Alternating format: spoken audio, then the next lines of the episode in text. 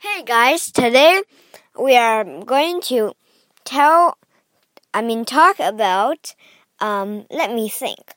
Okay, so I am going to introduce you to, um, let's see, four addition and subtraction mental math strategies. Mental math is just like fast little math tricks.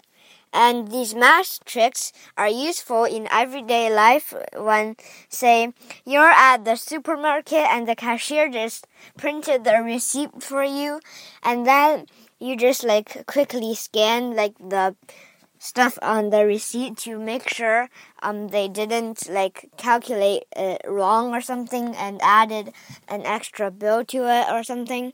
So uh you can't like stop and uh, carry a calculator um, from everywhere you go, and you also don't like want to uh, go everywhere and uh, take a piece of paper uh, and a pen with you always all the time and like do all the calculations on the paper or something.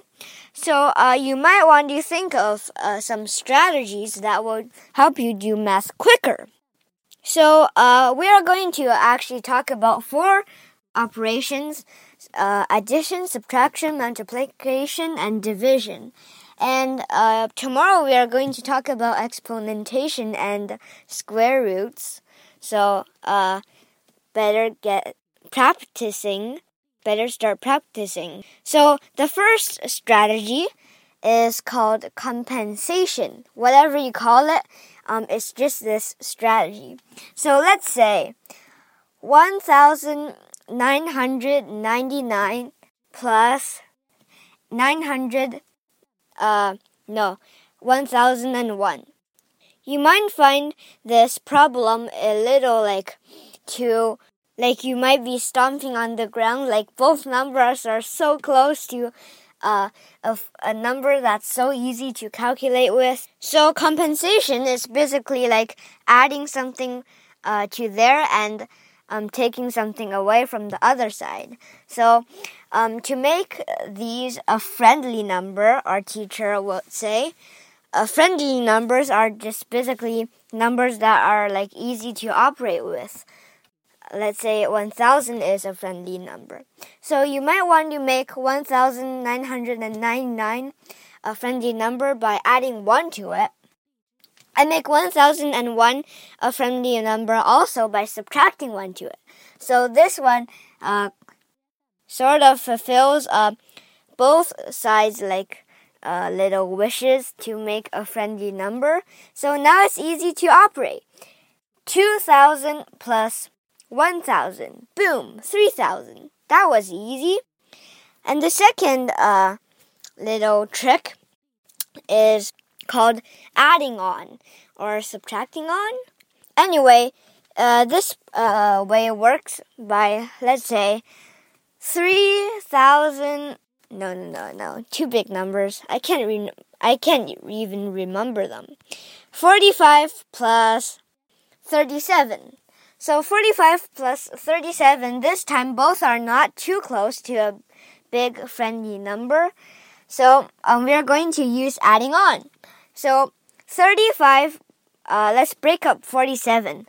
So for 35 plus 40 equals uh, 85. So 85 then plus 7 is uh, 92.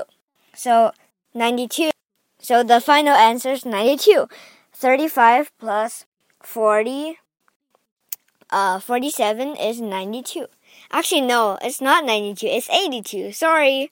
Or you could just use a quick, like, divi uh, subtraction where you align the numbers by place value vertically, like align them, and then draw a line under them and then a little operation sign beside them.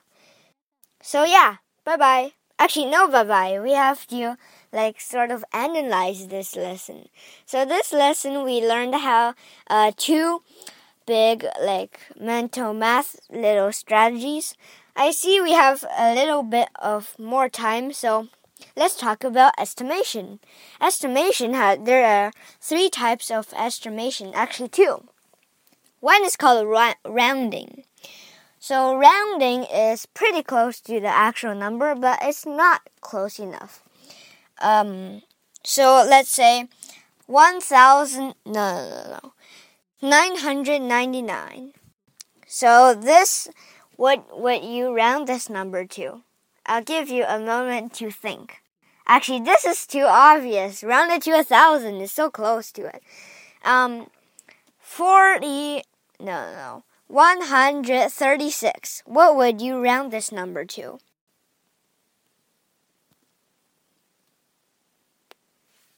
Okay, so I would not round 136 to 100 because there's this trick in rounding where the numbers uh, 6 uh, no no no 4 and under goes like rounds to the uh, lower tens or hundreds or thousands or millions whatever, place value you're dealing with and the numbers 5 and up goes to the number um, the friendlier number like the bigger one so the other type is just not so close. It's called front end estimation. It's good to deal with numbers like slightly closer to the the the less or the fewer friendly number because what you have to do here is no matter what round it to the smaller or fewer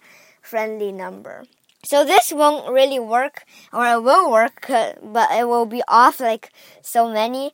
Like say 199.